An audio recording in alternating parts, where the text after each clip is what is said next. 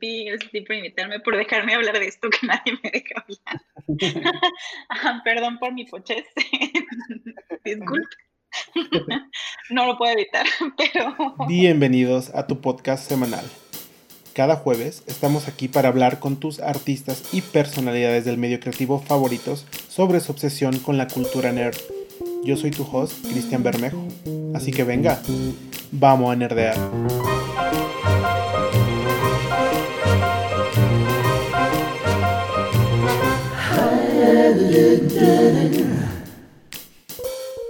El día de hoy me acompaña una talentosa artista. Ella es Mirel Ortega. Mirel es originaria de Veracruz, México, ahora basada en Los Ángeles. Es una ilustradora que trabaja para la industria de la animación y el mundo editorial. Es lead de fondos 2D para la Coop Film Program de Pixar. Entre sus clientes de ilustración para niños están HarperCollins, Scholastic, Penguin Random House, Benchmark, Little Bee y es representada por la prestigiosa Bright Agency. Con The Human Adventures of Ben Dot, proyecto de serie de TV, ganó en Festival Pixelatel 2019 el premio de Ventana Sur Animation, que fue el último lugar donde la vi antes de la pandemia, y fue finalista de Pitch Me the Future, convocatoria con Cartoon Network Latinoamérica en 2018. Hola, ¿cómo te encuentras? Hola Cristian, bien. Gracias por invitarme a tu podcast y ojalá que puedas estar estas grabaciones porque dice mi hermano que yo me río de todo, entonces muy probablemente esta grabación va a ser como 80% yo riéndome de mí misma. Eso está perfecto y creo que el tema además es adecuado porque el día de hoy vamos a hablar de películas malas, de películas malas pero que son buenas, bad movies. ¿Cómo, lo definirías tú? Ay, sí, siento que son películas malas que, o sea, pero no fueron hechas como cínicamente, o sea, como que la verdad la gente que las hizo le puso de hecho todas las ganas, de verdad creían en su mensaje, en lo que estaban intentando decir, pero pues al final de cuentas salió algo extraño. y siento que son, son, como parte de películas de culto, porque todas estas son películas, son tan malas que tienen como algún tipo de cult following, o sea, como que mucha gente las ha visto, mucha gente las discute. Y en casos, por ejemplo, en el caso de Neil Bain, que vamos a hablar, este, mucha gente lo financia, lo que se me hace muy padre porque pues es como, bien o mal, las, sus películas son muy entretenidas. Digo, ¿recuerdas cuál de todas estas fue como la primera que viste? Creo que la primera que vi fue The Room y no fue como que me la top, o sea, la verdad fue como que en algún punto escuché a alguien hablar de películas malas y mencionaron, mencionaban muchísimo The Room. Y a mí siempre me han gustado las películas que, o sea, la verdad me gustan las películas malas.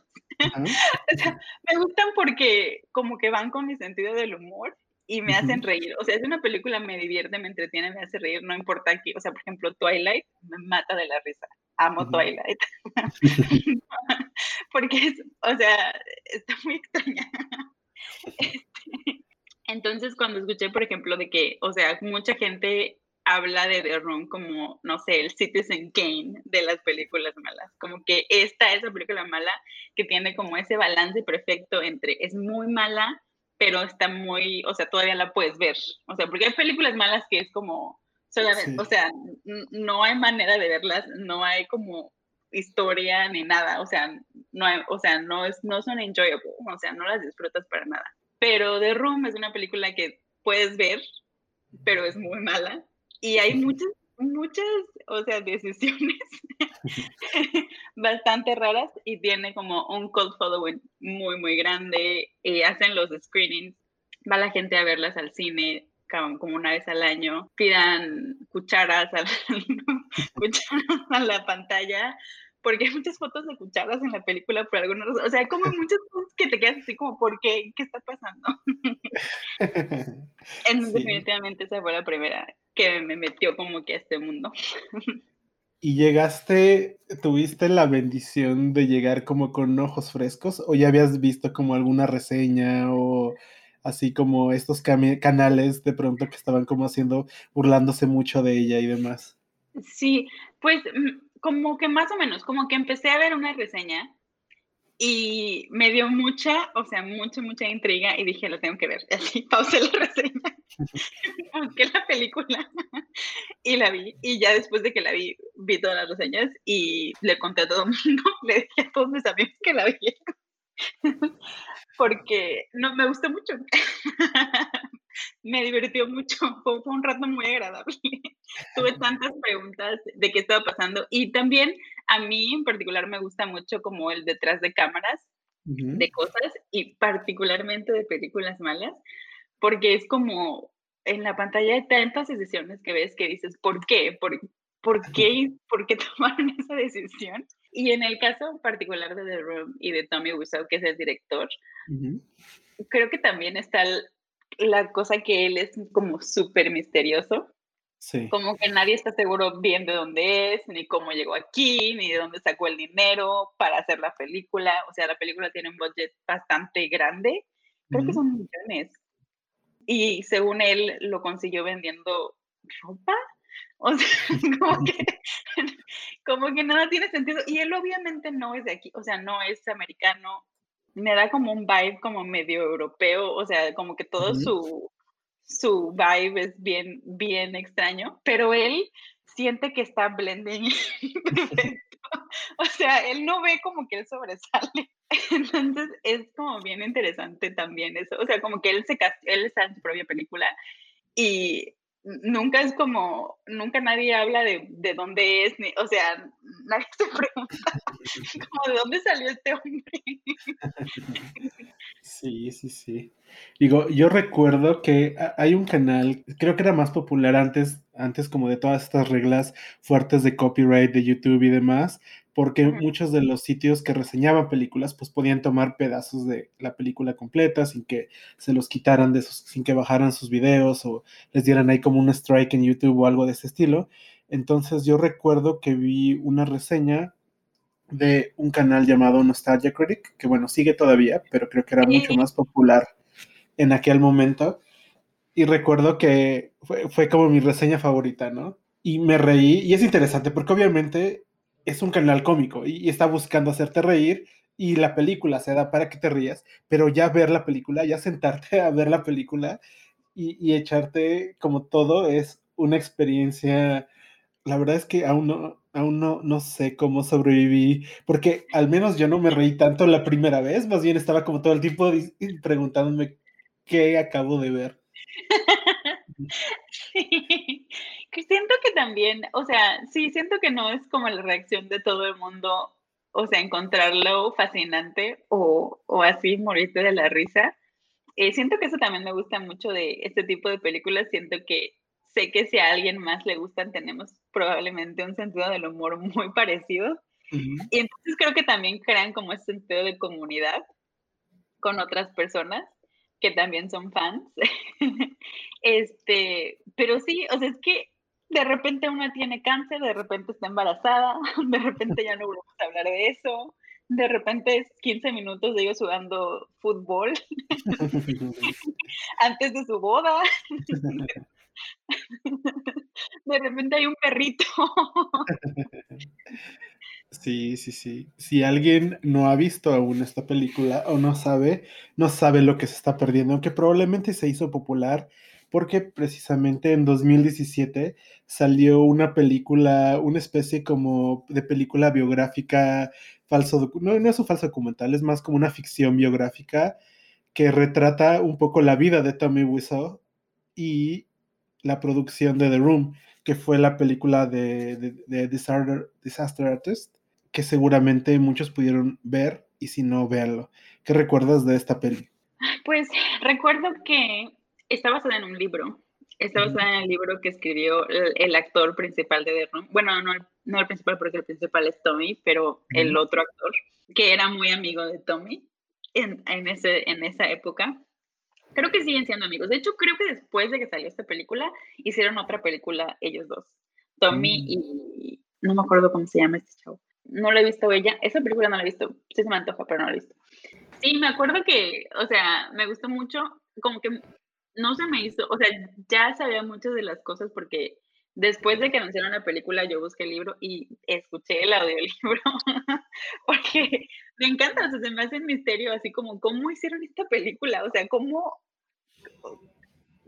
y también como que muchas de las actrices, las actrices eh, dijeron que estuvieron muy incómodas porque hay muchas escenas extra, eh, hay, muchas cosas por las que estar incómoda en la película. Y creo que la película que hizo James Franco me pareció bien, ganó un premio. Me pareció un poco, no sé, como que un poquito explotando un poquito a Tommy, pero también Tommy es muy raro, entonces quién sabe.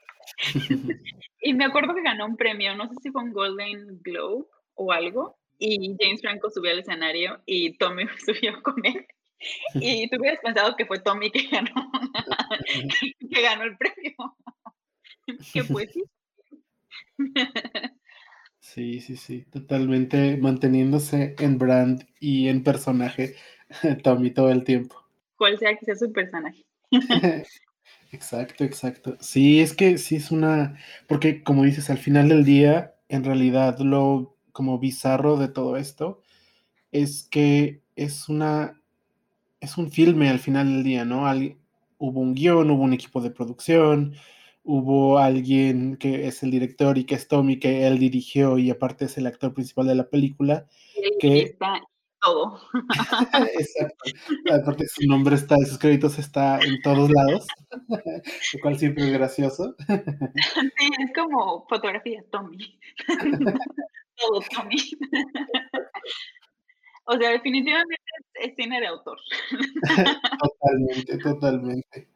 Sí, sí, sí. Para quien dice que el cine de autor no existe todavía, pues ahí tienen a, a, Tommy Wiseau. Y ahora que decías todo esto de comunidad, digo, está como también bien bizarro estas, pues estas funciones de medianoche que se hacían, porque en realidad he visto muy poco de este estilo, ¿no? A mí no me tocó, digo, ahora tú, tú estás viviendo en Los Ángeles y tal vez has visto un poco más de esto, pero a mí no me tocó, por ejemplo, toda la época de... Estoy pensando como en algún otro ejemplo, pero tal vez... Exactamente. Y, no sé, digo, lo más cercano que yo he visto es que en el Festival de Cine de Animación de Annecy hay como esta tradición en la que todo mundo avienta avioncitos de papel, como con las hojas que tengas o los flyers que te dieron todo mundo arma avioncitos de papel y entonces intentan aventarlos desde su butaca hasta el frente y ya si algún avión llega hasta el frente todo el mundo le aplaude y así, ¿no? En lo que está como esperando que empiece la reunión. Pero bueno, para quien no conoce esta anécdota, han estado haciendo, se estuvieron haciendo sobre todo en Los Ángeles muchas funciones de medianoche. Bueno, esto ya tiene un poco más de 10 años o algo por ahí pero se hacían estas funciones para ver esta, esta película y la gente iba. Y entre otras cosas, aventaban cucharas, ¿no? Cuando, cuando estaban en escenas ahí al frente del, teatro. Sí, es que hay, en la película hay muchos picture frames, o sea, fotos dentro de la película de cucharas. O sea, cuadros. ¿Por qué? No sé. Otro de los misterios. Y sí, fíjate que a mí, pues obviamente tampoco me tocó creciendo y ya que me mudé para acá, me ha tocado muy poco, ahorita menos, ahorita menos, pues por obvias circunstancias. Pero sí tengo amigos que han ido, una vez una amiga me trajo, fue a una que hicieron de The Room y me trajo una pluma, daban unas plumas que tenían así como un mundito arriba. No la tengo, ya se me rompió. Una mundita que decía Tommy's World. Y sí, sí se me hace muy divertido. O sea, ver películas viejas en el cine también siempre me, ha sido como mi hit. Y siempre he visto, o sea, siempre que las ponen, por ejemplo, cuando me viene a Ciudad de México, si ponen una película vieja en Cinépolis, así, siempre las iba a ver. Porque pues esa experiencia, o sea, es una experiencia diferente. Ver la película en el cine que verla así. Ahorita me pongo a llorar porque no hay cine. este, a mí realmente todo me ha tocado. Una vez fui a un double feature de los eh, de Moulin Rouge y, Romeo y Julieta. Y estuvo muy padre también porque hubo música y estuvo muy cool. Ojalá algún día me toque ir a ver de y, y aventar cucharas.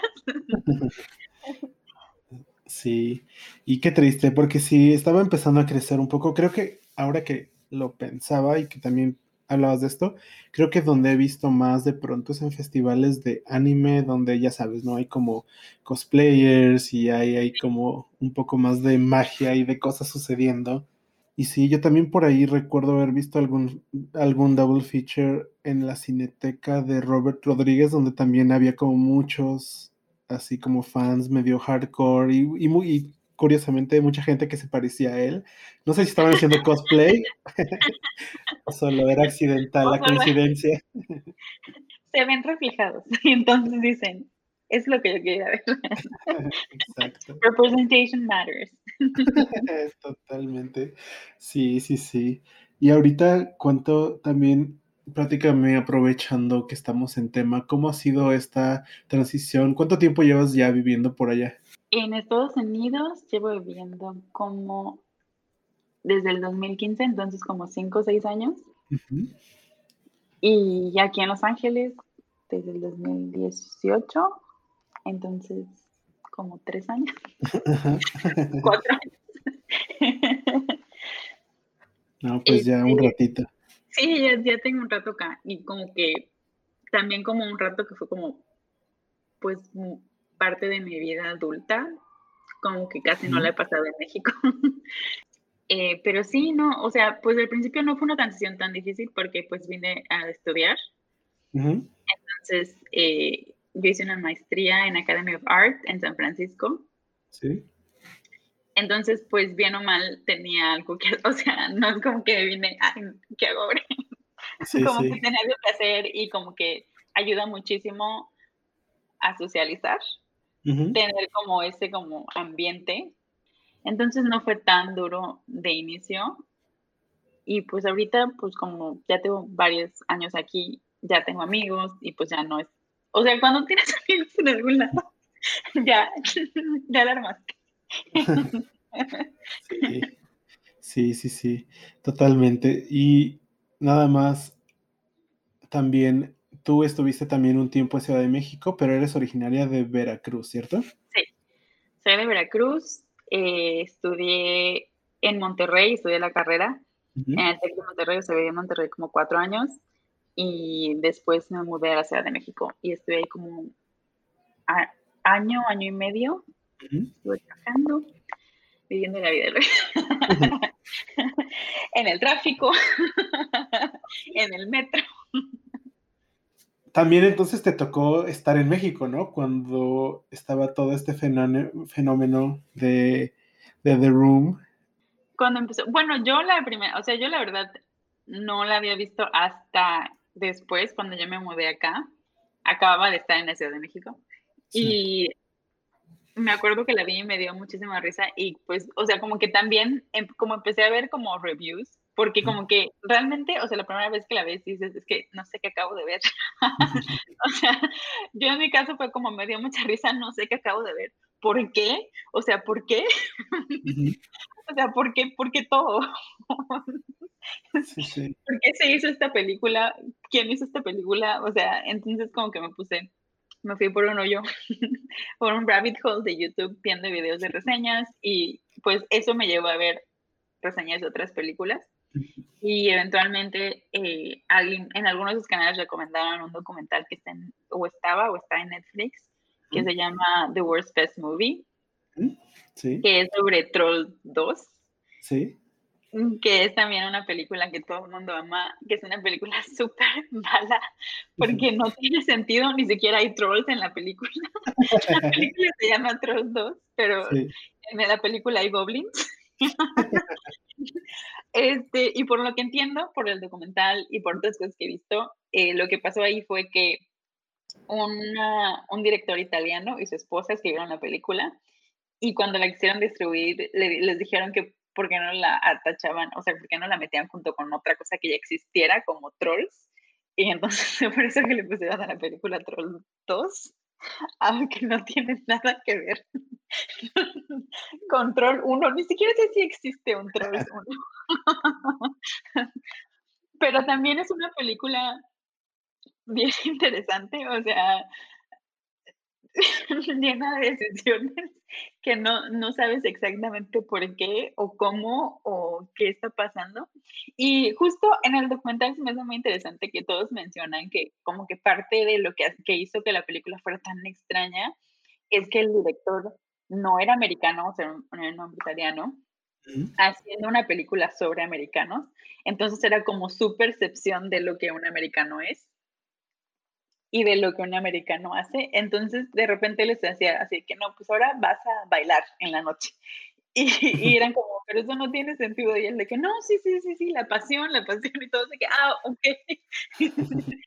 Entonces, o sea, como que siento que también en muchos aspectos también es el caso de Tommy Wiseau, que no es de aquí y también estaba haciendo como su interpretación de lo que es ser un All American Guy.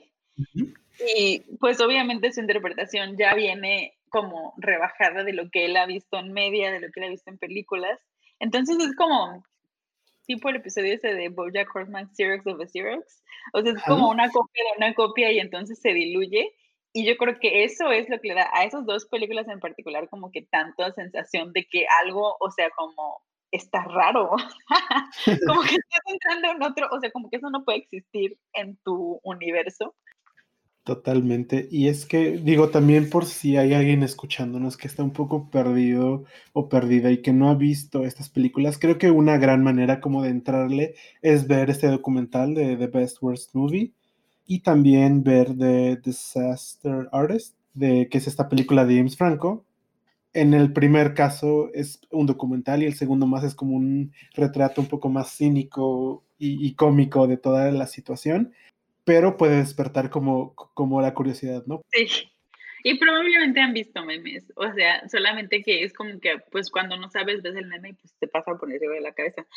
Pero ya una vez que es la película dices, ah, claro, claro, claro, claro, sí, sí, sí, porque sí hay como algunas escenas icónicas o las estas supuestas escenas románticas que hay en como The Room, que si te quedas como, y, si te quedas como pensando que es un poco lo que retrata esta película de James Franco, como lo incómodo que además fue haber grabado todo eso. Sí. Darle dirección a las personas, o esto, ¿no? Que todo el crew como que literalmente no tenía ni idea de qué es lo que estaban grabando, o cómo iba a funcionar con la historia, y cómo se iba a como unir todo, ¿no? Sí, sí, sí. O sea, y aparte también se me hacen como, como bien interesante historia del cine, y como, o sea, te das cuenta que realmente hacer una película es un milagro que logre hacer algo, porque son muchísimas partes, muchísimas personas trabajando como en un gol común. Y cuando siento que en los casos, por ejemplo, de Room, otros dos, que, que, sale y sale como extraño y como que no es como recibido como esperaban que iba a ser, porque todo me gustó, de verdad pensaba que estaba haciendo un peliculón, o sea, de que Óscares. Este, y pues así como que te da mucho como para ver detrás de, de, lo que conlleva hacer una película, o sea que no es tan fácil y que de verdad es un milagro que salgan películas tan buenas, o sea, detrás de todo el caos que es eh, como filmar, o sea, escribir, o sea, es, es muchísimo trabajo. También eso como que siento que me llama mucho la atención de ese tipo de películas, como que hay mucho como detrás de y cómo fue que llegamos a esto Sí, sí, sí, tal cual. Y porque además de todo, The Room, para, también para ponerlo en perspectiva, ¿no? The Room costó alrededor de 6 millones de dólares. ¿Quién sabe dónde se puede dinero? Entonces alguien creyó, había algún tipo de inversionista que realmente creyó en ese proyecto o Tommy tenía una cantidad bestial de dinero de quién sabe dónde para poder meter al proyecto y en lugar de elegir vivir su vida excéntrica de millonario, decidió que su pasión y su llamado a la vida era hacer esta película. Sí, pues así fue. O sea, se supone que todo el dinero es suyo. Dice que lo ganó vendiendo cosas, o sea, vendiendo ropa. no sé en dónde, no sé, o sea, obviamente doesn't add up. Este, pero Sí, o sea, y hizo muchas cosas, o sea, creo que está, eso todo está, por ejemplo, en la película que hizo James Franco, que por ejemplo, en lugar de rentar cámaras como se hace generalmente, porque pues para que vas a comprar una cámara, puedes rentar por lo que dure tu shooting.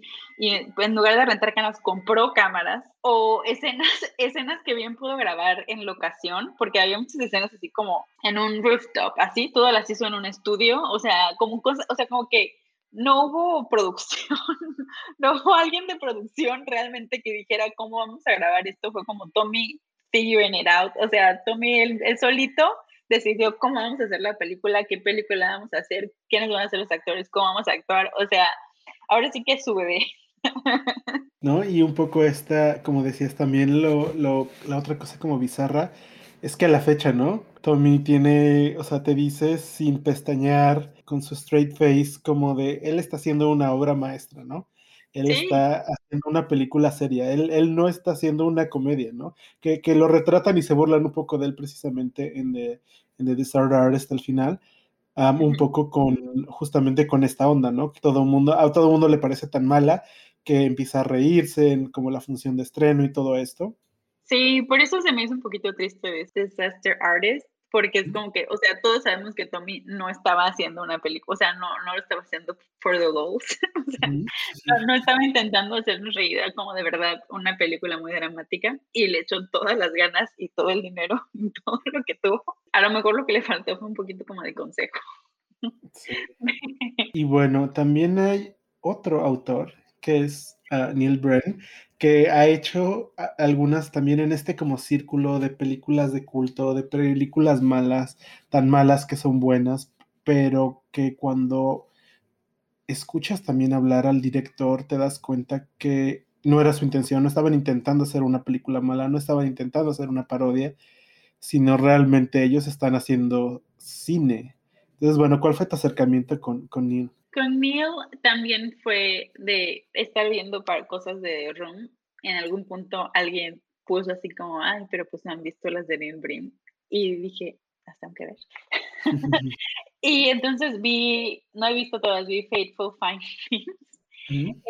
este, que es como, no es su primera película, creo que es como la segunda, tal vez tercera. Algo que se me hace súper interesante de Neil es el hecho de que tiene muchas películas no se desanima ni sigue adelante.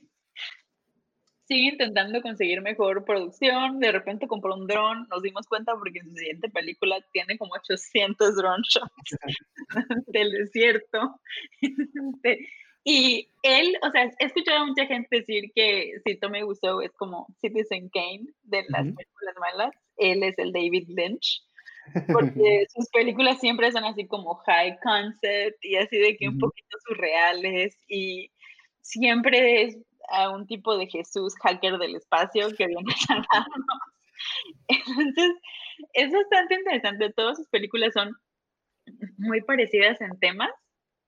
siempre es como o sea, alguna injusticia y él es como una figura misteriosa que aparece y a veces sí es literalmente un alien, a veces es un hacker, o sea, siempre de alguna manera regresamos a, ese tema y al final de sus películas siempre todas las personas malas se suicidan y, y, el mundo es mejor.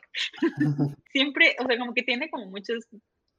Él sí es como de verdad un, o sea, hace cine de autor, porque es, o sea, en cualquier lugar puedes reconocer una película de Neil Breen. Él siempre es el protagonista, eh, siempre sale con eh, sus intereses románticos en las películas, siempre son muchísimo más jóvenes que él, pero siempre son de la misma edad, o sea, siempre es como nos conocimos de niños y ahora, 20 años después, nos reencontramos y es como, Neil, o sea, tú tienes como cincuenta y tantos y esta persona tiene como 20. ¿Cómo es posible? y sí, o sea, hacen muchas películas y lo que me parece padre también es que la gente se entretiene con sus películas porque son, o sea, muy raras. Tienen choices definitivamente eh, pero también cuando él pide ayuda, o sea, porque ya las últimas películas se ha fundado con Indiegogo, y, la gente obviamente le da dinero porque, o sea, hay como cierto respeto al hecho de que, o sea, sigue, sigue haciendo, y sí, o sea, sí siento que dentro de todo sí ha habido como un avance en las cosas que pone sus películas, o sea, sí ha ido como subiendo su nivel de producción. Sus historias siguen estando un poco extrañas, pero creo que al final de cuentas su mensaje queda bastante claro. Es como todo mundo está corrupto. y venimos del espacio, maybe. Sí, que además ha tenido como algunas incluso participaciones en, festivales de cine. Y sí, también como dices, es increíble que estamos hablando como de, de películas malas, pero bueno, ya quisiéramos muchos tener la filmografía que tiene, ¿no? Tiene cinco o seis películas, entonces ya, pues ya es una trayectoria. Sí, claro. Yo tengo un, maestro que decía que a veces no es tanto calidad, sino cantidad. de que, o sea, como que a veces cuando estás desarrollando tu estilo, si tienes solo una pieza en un estilo particular, se ve como rara solamente, pero si tienes 20 es como es tu estilo. claro, claro. Y es que es como bien bizarro porque obviamente hay muchas películas malas allá afuera y como dices, creo que la diferencia o una diferencia importante entre estas, o sea, hablando de Neil Bren y hablando de Tommy Wiseau, con muchas otras películas malas que hay allá afuera, es que tienen, casi casi tienen como el timing perfecto para mantenerte entretenido, ¿no? Es como un constante what the fuck, pero pues el tempo es tan tan bueno que cuando empiezas como a aburrirte pasa alguna otra cosa absurda y, y al final hay una historia, ¿no? Creo que menos en el caso de Neil Brand, o sea, creo que Tommy Wiseau intenta contar una historia más como en el sentido de cine tradicional. Sí. Y en todo caso, para quien no ha visto Neil Brand y, y también les aconsejo como que más bien se inicien con reseñas o con, pero no sé, a mí me recuerda con todo respeto y espero que nadie por allá afuera se enoje como al cine de Jodorowsky o algo como de ese estilo que también es como todo raro y místico y dioses y gente del espacio y así. Exacto, sí. Neil en particular es muy, muy surrealista, o sea, como que así como dicen, muy a la David Lynch. O sea, hay muchas cosas así como extrañas en sus películas, pero son decisiones. O sea, es como hay una en la que tienen un libro y quién sabe qué significa, pero de repente tiene como shots de un libro y le echan glitter y, o sea, o sea, hay como mucha simbología en sus películas y es simbología intencional. A lo mejor no se entiende tan bien, pero sí siento que están como que particularmente este tipo de películas están como en una línea en la que, o sea, por un, o sea, un poquito mejor y hubieran estado bien y un poquito peor y hubieran sido imposibles de ver. o sea, que es como así como un, balance súper delicado entre algo que está mal, pero al mismo tiempo es intrigante lo suficiente como para que lo sigas viendo. Exacto. Y a ver, rankea tu top 3 o top 5 si quieres de películas malas.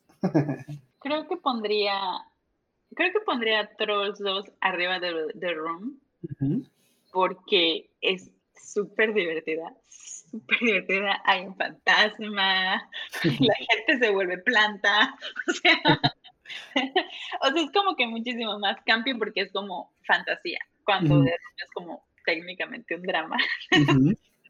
Entonces yo diría como Trolls 2 y luego The Room y luego creo que Faithful Findings de Neil Breen que también está muy rara.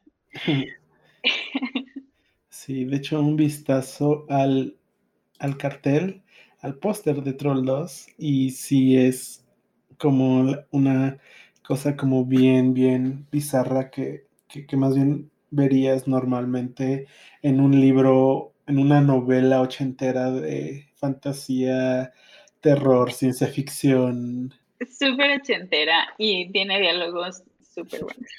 súper bueno. O sea, tiene diálogos muy raros y me acuerdo que en el documental inclusive dicen, o sea, que sí le dijeron al director así de que es que está muy, o sea, como que, ¿por qué diría eso? O sea, y el director de que así eran los adolescentes en América y, y la chava que es un adolescente. Ah, ok, perdón. Sí, porque de hecho estaba recordando, me parece que eso lo vi en la reseña de de Nostalgia Critic, probablemente, pero en The Room hay una, hay una escena donde Tommy, su personaje, que también se llamaba Tommy, creo que sí, ahora... Sí, ahora, sí también se llama Tommy. Por supuesto que tenía que llamarse igual. Tommy entra a una florería a comprar flores y entonces toda la escena eh, está como súper bizarra porque es un monólogo de él hablando como con la, con la persona que está atendiendo y saluda al perrito que está sobre el mostrador y entonces, pero no sé, como que la actuación es mala, la dirección de cámaras es mala, y entonces se siente como tan raro y tan, entra como corriendo, tiene un monólogo, agarra las flores y sale corriendo, y, y es como de esos momentos en que te quedas como que acaba de pasar. Bye, baby. sí. El perrito se va. y es de mis escenas favoritas de película. También como que hay ADR en toda la película por algún motivo o sea, como que no sé si no se entendía lo que tú me estaba diciendo y tuvieron que grabar los diálogos después, pero también es muy notorio también en ADR en toda la película, es como, ¿qué está, ¿qué está pasando? Sí, sí, sí, y algunas otras como recurrentes. Y por supuesto, pues Tommy no es actor. Entonces, que como su mala actuación también es como esa, esa, también como cereza en el pastel, porque al final, como decíamos, lo está intentando, ¿no? No es que esté intentando no sé, no es como un Steve Carell, no es como este tipo de, actores de improv que está intencionalmente siendo malo o, queriendo como generar este personaje, sino realmente se nota que él está incómodo frente a la cámara, se nota que está incómodo con sus propios diálogos, se nota que está incómodo con todo lo que está sucediendo a pesar de que él mismo lo escribió. Sí, yo siento que él de verdad pensó que estaba bien, que es como Sí, esto es exactamente lo que yo quería hacer. Este, al final de cuentas. Y pues la verdad que bueno, more power to him. se me hace muy padre. O sea, Tommy creo que no ha hecho más que esta otra película que te digo, que no sé si él dirigió, creo que no. Por ejemplo, Neil Breen se me hace muy padre de que siga haciendo películas y que la gente lo apoye porque pues al final de cuentas pues sí nos está entreteniendo. Entonces está bien que le den su dinero. Y es cierto, porque ahora que lo pienso, hace falta, digo, por ahí tiene un documental, sería interesante ver cómo hay más. Y sé que también ha, como actor, ¿no? ha aparecido, incluyendo en The Disaster Artist, ha aparecido, pero no sé si en realidad tiene otra película donde él haya sido como todo, ¿no? El director, productor, guionista, actor principal. Según yo no. Según yo de Rom es su única, su opus. sí, sí, sí. Y el, y lo top de lo top. Y bueno, ¿qué otras películas malas puedes recomendar? Creo que también, más allá de películas malas, también me gusta mucho como ver documentales de producciones que no pasaron. O sea, Doom Productions, que son como, o sea, producciones que empezaron y fue un desastre hay uno súper, súper bueno que me gusta mucho, que es de The Island of Dr. Moreau. Hay una película de la isla del Dr. Moreau, en, cuando sale Brandon Marlowe. No sé si alguna vez la has visto, es, es ¿Sí? viejita. Este, pues esa película tuvo muchísimos, muchísimos problemas cuando la estaban filmando y básicamente se acabó porque pues ya tenían a, Marlon Brando y a, Van a Val Kilmer en la película y fue como pues alguien la irá a ver, entonces acábenla. este, pero está, este documental también estaba, o estaba o está en Netflix, se llama, tiene un nombre larguísimo, The Soul the Doom Journey of Richard Stanley's Island of Dr. Moreau. Y estaba en Netflix, espero, creo que todavía está, y es básicamente sobre la producción de esa película y está súper padre. El director eh, Richard Stanley era un director como indie, había hecho películas padres, pero con muy poquito presupuesto. Y de repente es inglés, creo. Sí, pretty sure. Entonces, él se muda a Los Ángeles y por gracia de Dios consigue que le den hacer su proyecto, su dream project, que es hacer el libro de The Ellen of Dr. Moreau. Y según él, o sea, en sus palabras en el documental, eh, usó magia para que le dieran esto. O sea, literalmente hubo gente haciendo magia para que se, para que se cediera el trato, para que Brandon Marlowe accediera a estar en la película, para que Van o sea, como que todo esto. Entonces, pues ya súper bien le dan el trato, y pero pues obviamente tú siendo un director que solo ha tenido cruz chiquitas y solo ha tenido como low budget, con la hora que te dan una producción tan grande. No supo cómo manejarlo, honestamente. O sea, creo que él, sin, sin, sin muchas palabras, casi casi es como, pues, por culpa de la magia, pues todo salió mal. como que se me regresó.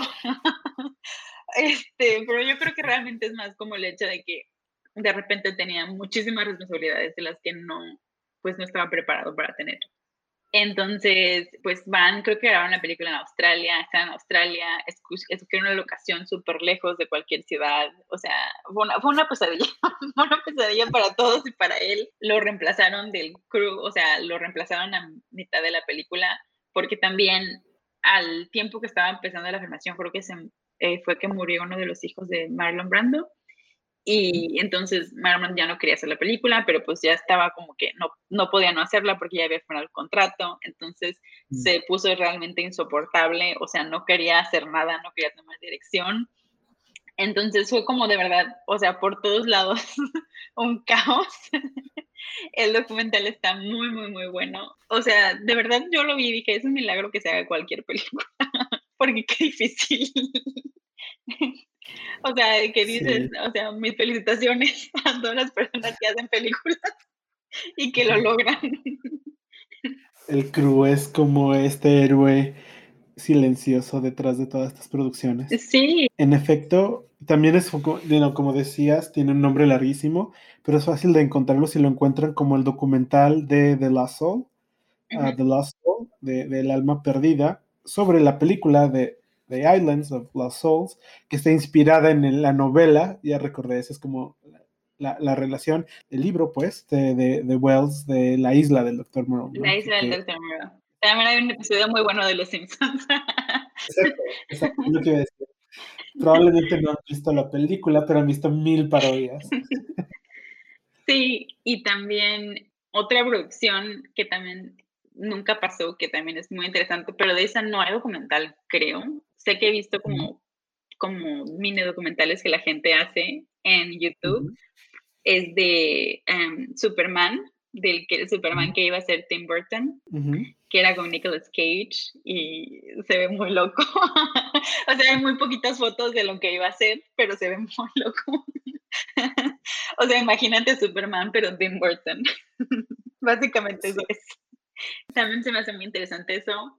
Ah, se me hace muy interesante. De más nuevos, como que uno que también he visto mucho que habla la gente en YouTube, es de lo que pasó con los Fantastic Four, los Cuatro Fantásticos, que es como bastante nueva.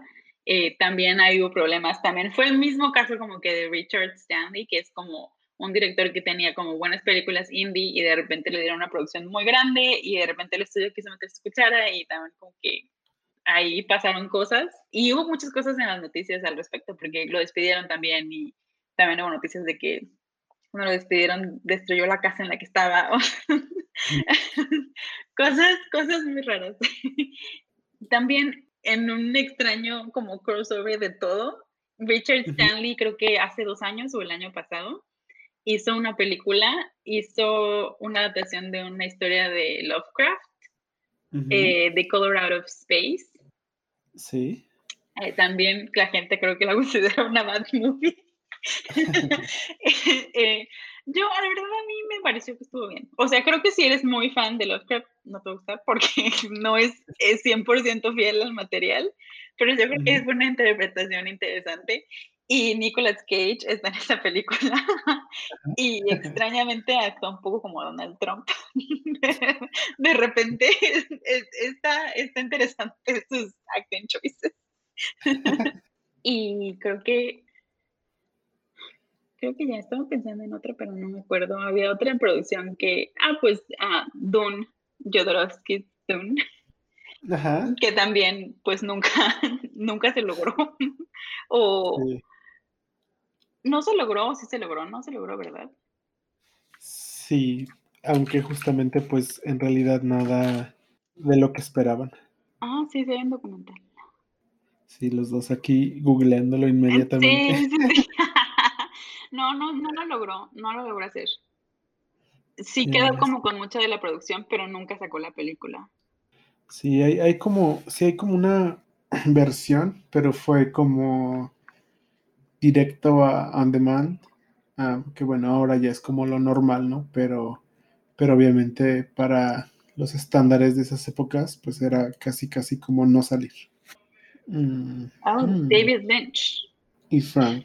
Sí, está, sí, es, es, como hay una historia rara, porque al final de, de, de todo, creo que estamos uh, pecando un poquito como de, de, de fraude, pero en, en, todo esto, pero ahora que lo mencionas, a mí también me, me resulta como fascinante como alguien por ejemplo, que en los últimos años me he dedicado a hacer eventos.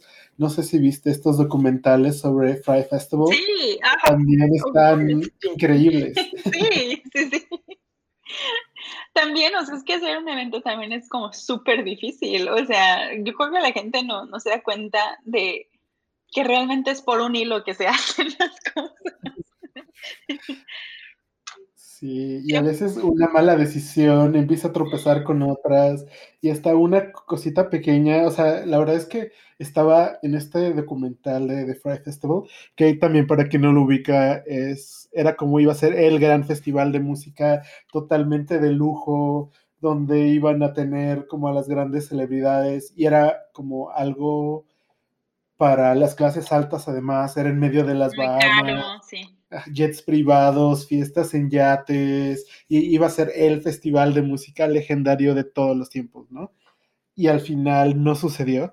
Hay un icónico post de Twitter o de Instagram como de esta de, de, de la comida así súper gourmet y que es una rebanada de pan con una rebanada de queso americano. Y una lechuga, sí.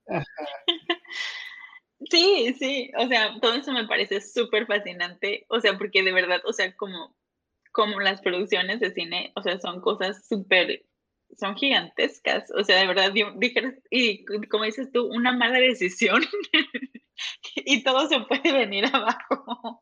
Y, sí, porque digo, hay como cosas, decía, o sea, casi casi lloró en el momento, porque hay un momento como en el documental donde todo les está saliendo mal y además de pronto llueve un día antes de que empiece el evento.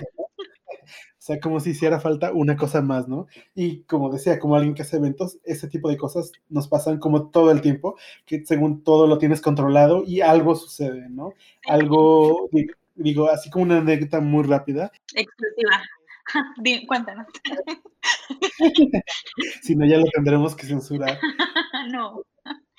Pero justamente, así ya, ya, hay que contar esas cosas también porque ayudan a, a muchas cosas. Pero recuerdo que precisamente hace un año que comenzó todo el tema de la pandemia, todavía hicimos nuestro último evento presencial, pero ya estaban cerrando fronteras, ya estaban cerrando aeropuertos, entonces la mitad de la gente que tenía que venir ya no pudo subirse a su avión, etcétera, ¿no?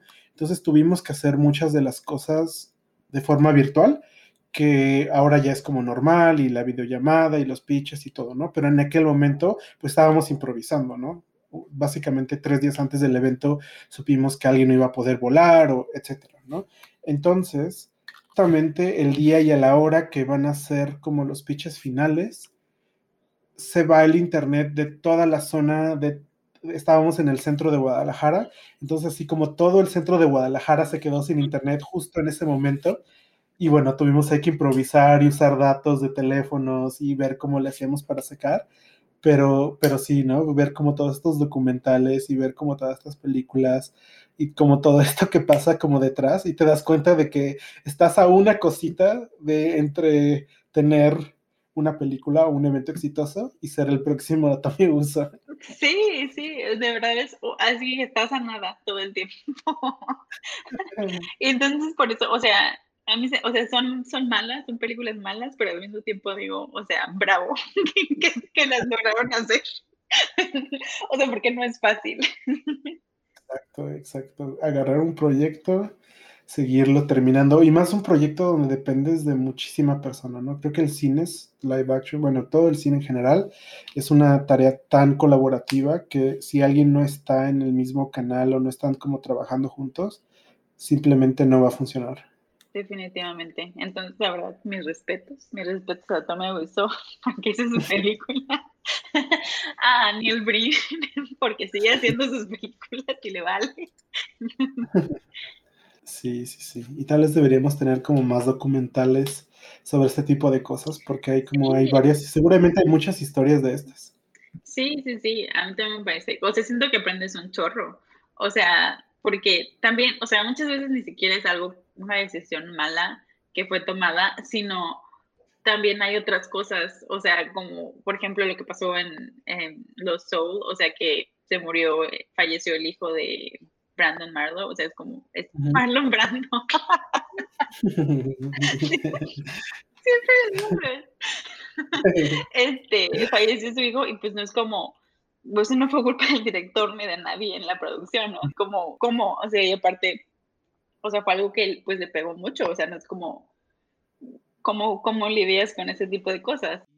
Sí, la verdad es que también yo recuerdo mucho, yo estudié comunicación audiovisual y recuerdo que sobre todo en los primeros semestres tenía como compañeros y algunos también maestros con esta de pronto como actitud de que el cine es lo más serio del mundo, ¿no?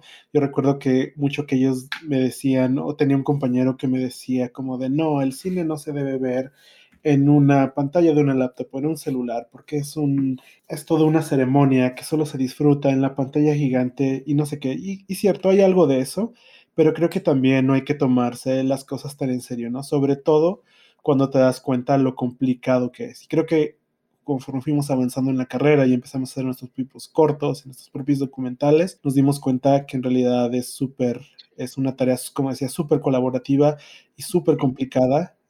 y entonces empiezas a divertirte haciéndolo. Sí, sí, sí.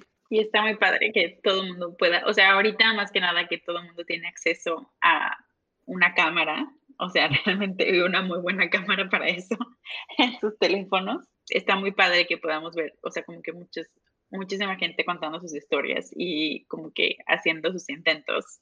Y a lo mejor algunos van a ser malas películas, pero así realmente siguen teniendo un following, siguen entreteniendo a la gente, tienen fans y pues supongo que es lo más importante.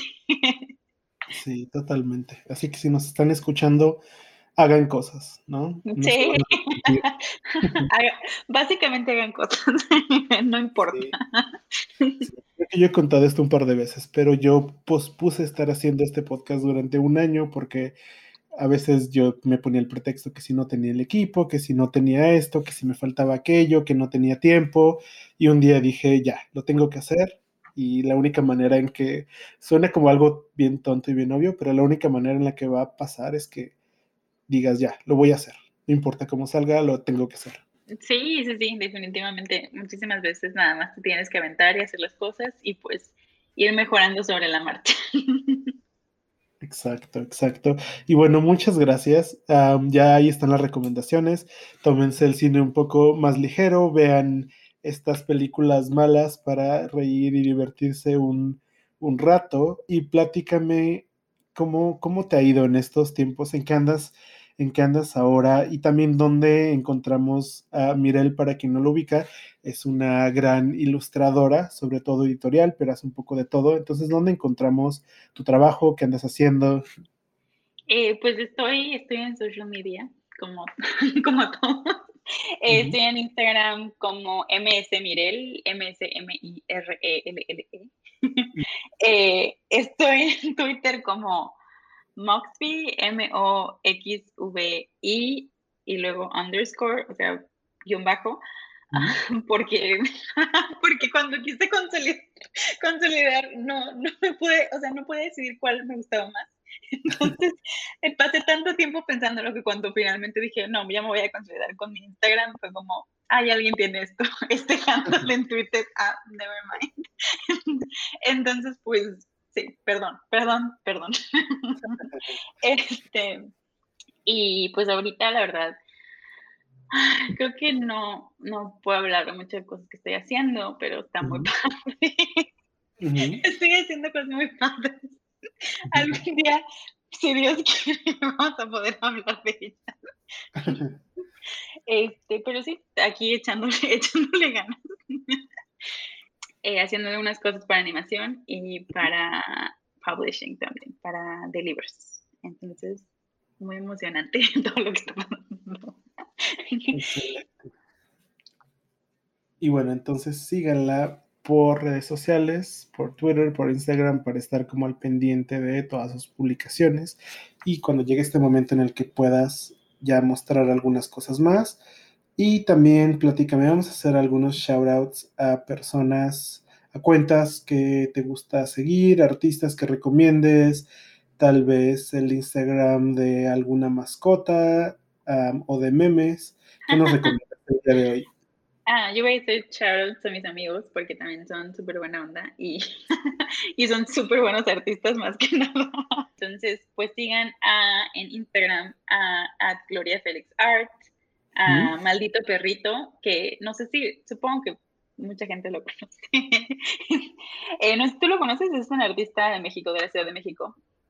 Sí. José, muy buen artista. Eh, a Paco-Santoyo y a Jerry Rodríguez Art, que es Jerry RDZ Art en Instagram. Y ella hace también Twitch y dibuja y la verdad está súper padre su trabajo, te lo súper recomiendo, que la vayan a visitar, se dan un paseo por abajo, por ahí, toda la gente joven que le sabe al Twitch. Excelente, excelente. Entonces, bueno, si quieren seguir a más ilustradores y a más artistas que están haciendo cosas increíbles en este momento, ahí están. Y nada, muchas gracias, Mirel, por acompañarme el día de hoy, por ser parte de este podcast y por compartirnos tu pasión por esas películas que siempre nos van a sacar una sonrisa. Sí, no, gracias a ti, gracias a ti por invitarme, por dejarme hablar de esto que nadie me deja hablar. Ah, perdón por mi pochez, disculpe. no lo puedo evitar, pero eh, no, muchísimas gracias y ojalá pueda después podamos volver a tener otro podcast de otro tema. Excelente, es la idea, es la idea. Vamos por el round 2 en la segunda temporada más adelante. Ups, spoilers. Y pues nada, muchas gracias a todos por acompañarnos el día de hoy. Recuerden que cada jueves hay un episodio nuevo con alguno de sus artistas o personalidades del medio favoritos, nerdeando sobre alguno de sus temas geek que más los apasiona. Gracias, nos vemos la próxima semana. Bye.